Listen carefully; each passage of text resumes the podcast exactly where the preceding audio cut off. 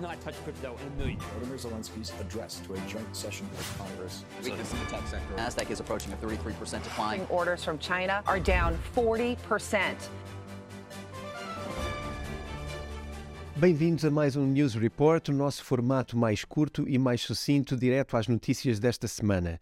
Vamos começar pela moeda digital do Laos.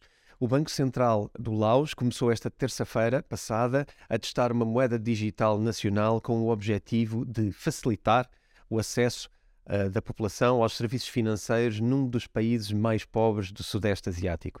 O teste está a ser conduzido com a ajuda de uma empresa japonesa de tecnologia através do uso da blockchain e para quem não saiba o que é exatamente a blockchain, basicamente é um registro uh, descentralizado de transações, uh, uma base de dados digital e uma tecnologia subjacente a, uh, que é, por exemplo, subjacente à rede da Bitcoin e a outras criptomoedas e que possui o potencial de suportar grande variedade de negócios através de, de descentralização da sua rede base. Nas criptomoedas, o sistema é descentralizado e o utilizador permanece anónimo, enquanto no uso de uma moeda governamental, os ativos digitais são emitidos uh, e regulados por uma autoridade central. Okay. Neste caso, o Banco Central do Laos é uma empresa, uh, recorreu a uma empresa japonesa, a Soramitsu, um, ehm, e assinaram na segunda-feira passada um memorando de entendimento para lançar esta moeda digital nacional, de acordo com o diário económico japonês Nikkei Asia. A moeda vai ser distribuída aos clientes nos bancos comerciais e pode ser utilizada como meio de pagamento nas empresas do Laos, bem como pode ser transferida através da leitura de QR codes em telemóveis, sem necessidade de uma conta bancária. O Laos procura, assim, através desta forma, que os serviços financeiros estejam mais acessíveis à população, num país onde cerca de 70% dos 7,5 milhões de pessoas uh, que, que, é a população uh, não têm acesso a uma conta bancária. E, portanto, existe aqui uma vontade de conectar pessoas a um sistema financeiro. A nação do, é uma das mais pobres do Sudeste Asiático e vai explorar estas transações digitais também com o Camboja, uh, onde a Suramitsu também já ajudou a criar uma moeda, o Bakong, que aliás eu já haveria referido aqui num um podcast anterior, no ano 2020. Aqui eu gostava de perguntar, de facto, quando descentralizada é esta blockchain, não é? Uh, aparentemente, uma blockchain governamental tem um nível muito baixo uh, de descentralização, porque na realidade a moeda digital uh, não usa muito eh, as capacidades da blockchain no que diz respeito à descentralização, mas sim no interesse de centralizar e poder assim controlar a sua moeda digital. Aliás, um dos objetivos do Laos é conseguir uma maior eficiência nas políticas monetárias do governo. E, portanto, é bonito, mas não é bem Bitcoin. Tópico número 2. A Lightning Network acaba de demonstrar agora, por estatísticas, que, que está com crescimento exponencial uh, e acho que aqui uh, gostava de, de, referir duas coisas diferentes. Em primeiro lugar, uh, entender que os pagamentos em Bitcoin na rede de Lightning alcançaram um máximo histórico no que toca à capacidade e à quantidade de Bitcoin que está locked nos canais de pagamento. A rede tem hoje mais de 5.420 bitcoins, o que representa um aumento substancial desde os 3.350 que tinha no início do ano de 2022. Uh, e é importante perceber também que a capacidade dos canais de pagamento cresceu 63% desde o início do ano passado. Portanto, é um aumento brutal, quer na, na BTC, que está locked neste sistema, quer na capacidade uh, deste sistema em processar pagamentos. A Lightning Network foi concebida basicamente para resolver alguns dos problemas base uh, que existiam na mainnet da Bitcoin. Alguns deles, uh, nomeadamente, seriam a baixa velocidade das transações, que estava a afetar uh, a rede, e também as taxas altas que eram pagadas nas transações base da rede da Bitcoin. Através deste gráfico, podemos ver de uma forma visual o crescimento da quantidade de Bitcoin presente na rede e comparar isto com a quantidade de dólares. Uh, se queres saber mais sobre Lightning Network, eu convidava-te a ficar atento, porque em breve eu e o Rui Queiroz vamos lançar, uh, portanto, o Rui Queiroz, o nosso manager do Discord, vamos lançar uh, um webinar específico onde vamos explicar como funciona a Lightning Network, quais são as aplicações e tudo que roda à volta deste sistema, que é hoje a maior second layer da Bitcoin. A Nigéria define um plano diferente para as suas notas bancárias. A Nigéria tinha o plano de substituir as suas notas um, por novas notas que, que, iriam entrar em circulação, mas depois de ter problemas e instalar-se total caos no acesso aos ATMs para levantamento de, de notas, um, o governo foi obrigado a adiar um, o lançamento das novas notas. Era suposto as notas antigas uh, do país deixarem de ser legal tender no dia 11 de fevereiro, mas o Supremo Tribunal do país suspendeu a deadline porque os bancos não conseguiam a, a distribuir as notas de forma eficiente, uh, notas da nova Naira. Naira ou Naira, aqui peço desculpas, estou a mencionar mal o nome da, da moeda. Os nigerianos passavam horas em frente de filas para, para depositar as notas antigas e levantar as novas, e apesar disso, a, a maior parte da população não conseguiu levantar o dinheiro suficiente sequer para pagar as despesas diárias. Isto levou uh, a um grande descontentamento, ao caos, e devido à impossibilidade de, de, de criar, de, de, substituírem as suas notas, uh, os bancos acabaram por ser alvos de ataques e de vandalismo por todo o país, tal como pode ver pelo vídeo seguinte.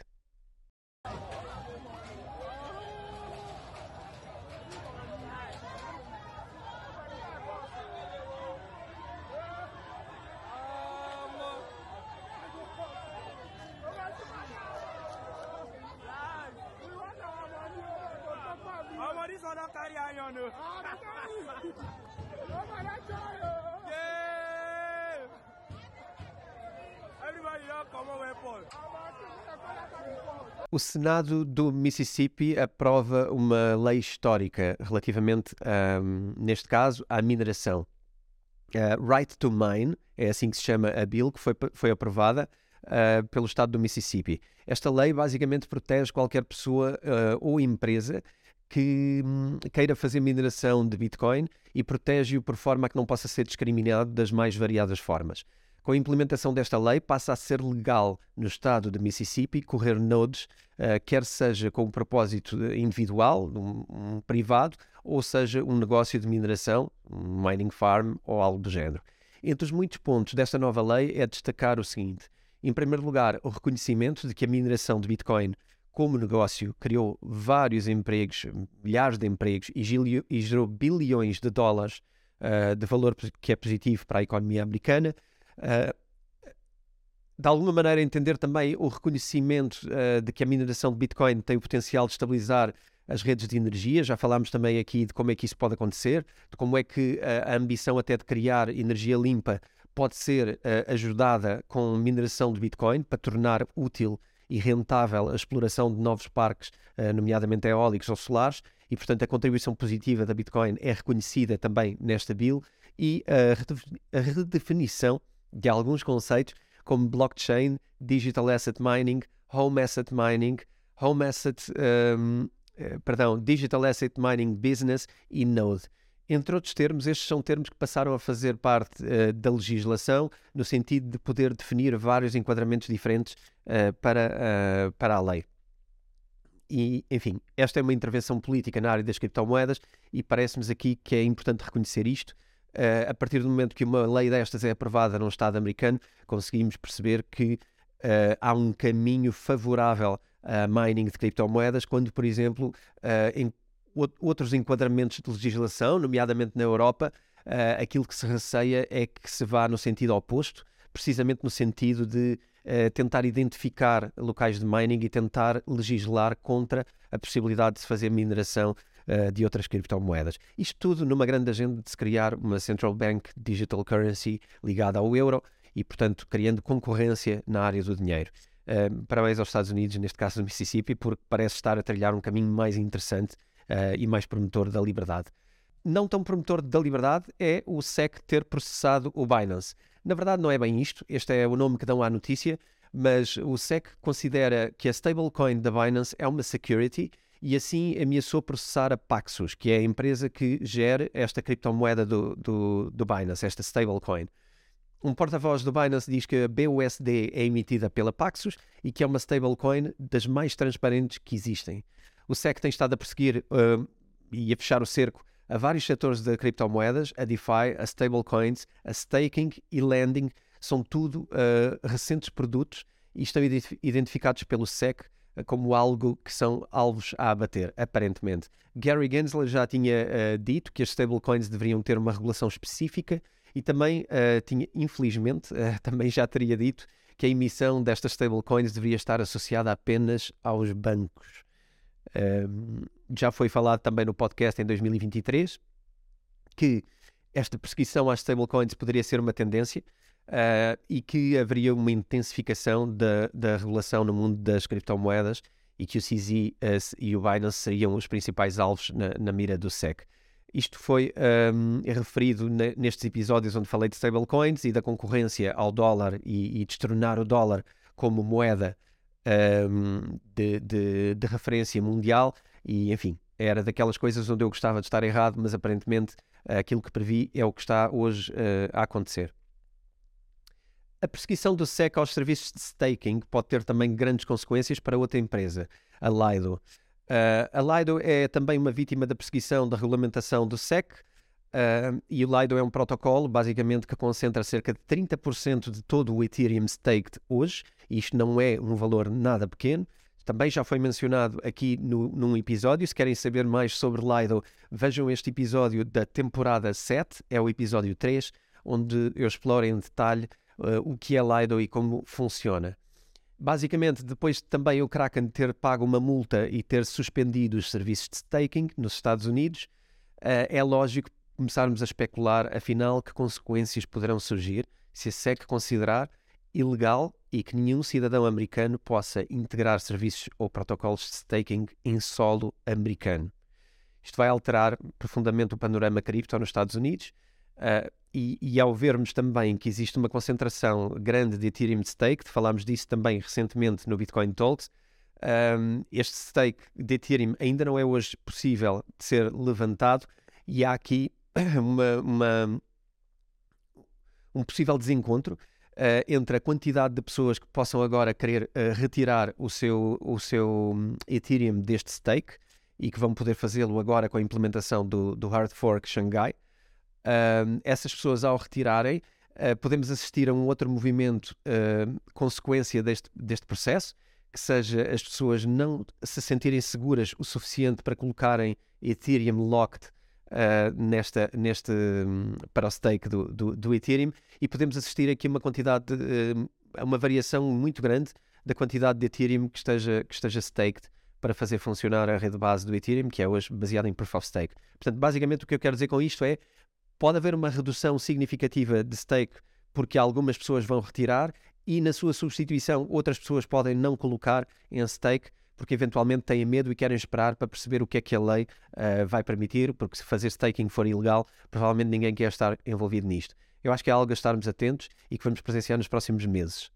A Rússia. A Rússia finalmente parece estar pronta para implementar a sua CBDC, a, Rússia já há algum tempo que vinha a fazer os primeiros testes da sua própria CBDC e, ao que consta, a 1 de abril é a data de lançamento para mais uma CBDC. Este lançamento irá envolver vários bancos e consumidores, mas terá um número de transações ainda limitado. Os bancos estão dispostos a fazer parte dos primeiros testes e já estão prontos para começar a realizar transações comerciais e a oferecer os seus serviços através desta CBDC. O planeamento foi iniciado em 2022, mas depois das severas sanções impostas, o roadmap foi acelerado e antecipado para abril deste ano. O Banco Central russo apressou a finalização do, do, deste projeto para conseguir escapar a algumas das sanções que foram feitas, nomeadamente uh, relativamente aos pagamentos via SWIFT uh, imposições essas que foram, foram feitas pela, pela Europa em resultado deste conflito uh, Rússia-Ucrânia. Esta notícia surge depois do Banco Central considerar um potencial gold-backed token que visava facilitar transações internacionais na expectativa de que um golden token criasse um sistema atrativo de pagamentos e de settlement mundial. Hong Kong planeia instalar-se como um crypto hub isto é uma pergunta que fazemos no sentido de perceber se de facto é uh, uma alteração na estratégia chinesa ou de um território pertencente à China, porque enquanto os Estados Unidos estão a apertar o cerco a diversos serviços cripto, eventualmente Hong Kong pode querer tornar-se um hub de cripto ou de Web3. Será isto? Hong Kong propôs uma série de regras uh, que permitirão a investidores de retail fazer trading em, uh, de large caps e provavelmente associadas portanto, a Bitcoin e Ethereum. Isto era uma questão de tempo, parece-nos, até a China, a China, começar a aliviar estas restrições no sentido de ganhar terreno numa área onde estava a ficar para trás, porque a China tem sido extremamente fechada relativamente uh, à, à, tolerância com, com criptomoedas, inclusivamente com mineração. Uh, desde a proibição do trading, que as startups e o talento chinês têm fugido do país com, com, o objetivo de encontrar um sítio mais aberto e receptivo às suas ideias e ao tipo de trabalho que desenvolvem, e com estas propostas, Hong Kong pode ver o regresso de algumas startups e a participação de mais talento chinês na área de programação, uh, bem como possível explosão e inovação neste setor. A proposta estipula que todas as exchanges centralizadas obtenham licenças, como custódia uh, segura dos ativos de KYC, conflito de interesses, cibersegurança, accounting, anti-lavagem de dinheiro, prevenção de má conduta de mercado, entre outras coisas. Estes regulamentos estarão abertos de 31 de março para a frente e as aprovações destas licenças vão decorrer até 1 de junho. Será que temos aqui um possível catalisador para o mercado cripto ou achas que isto não passa de uma medida com o objetivo de centralizar o ecossistema um, cripto no, no, território chinês? Deixa a tua opinião nos comentários e um, por hoje é tudo. Deixa também as tuas opiniões, envia-nos um e-mail com dúvidas caso as tenhas para bitcointalks.editoraself.pt. As tuas ideias vão servir para alimentar também as nossas conversas e discussões, portanto, se queres continuar connosco, contamos também contigo para acender aqui a discussão do nosso lado. Obrigado por ficares até ao fim, boa semana e até ao próximo vídeo.